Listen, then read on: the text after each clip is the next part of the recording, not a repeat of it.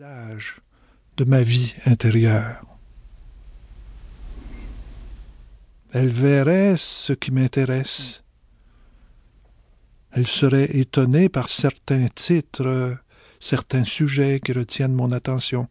Dans mon classeur sur la vie spirituelle, étrangement, j'ai des dossiers sur les chiens, sur le nombril, sur l'humour, sur le cri, qui côtoie les dossiers sur Dieu, sur l'athéisme, sur Jésus, sur la résurrection, sur les pharisiens, sur la prière et sur les prophètes.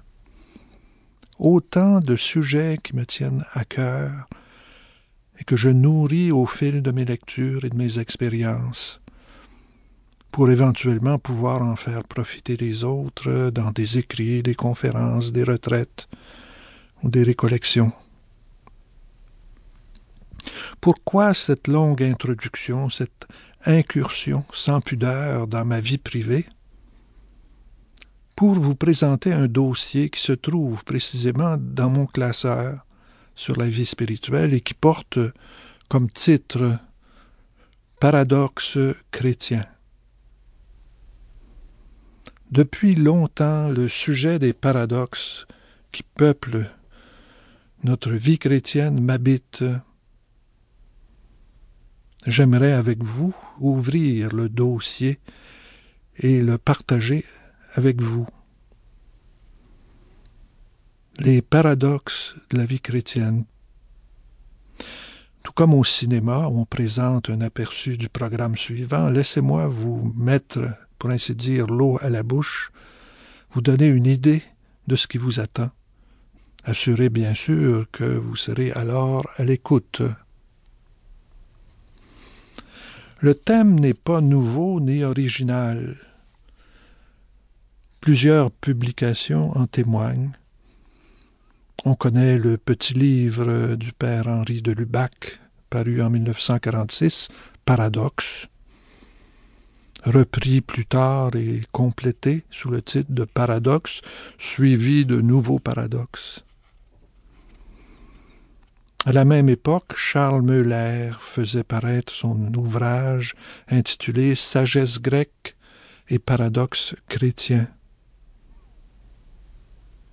Plus près de nous, Pierre Découvemont publiait Les apparents paradoxes de Dieu.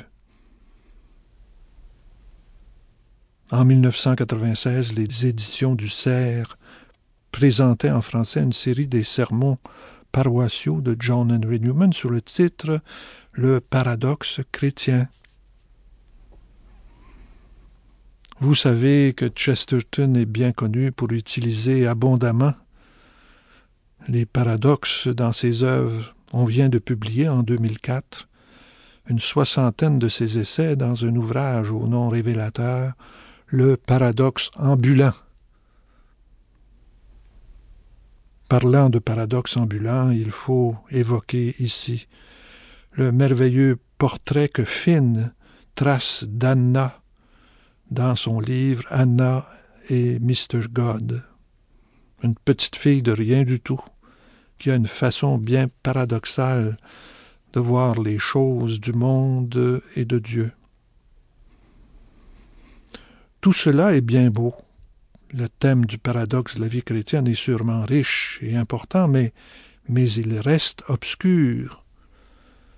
Parce qu'au départ, nous ne savons pas trop ce qu'est un paradoxe, ce que ce mot veut dire, à quoi il se réfère. Nous pouvons prendre quelques instants pour voir clair dans tout cela.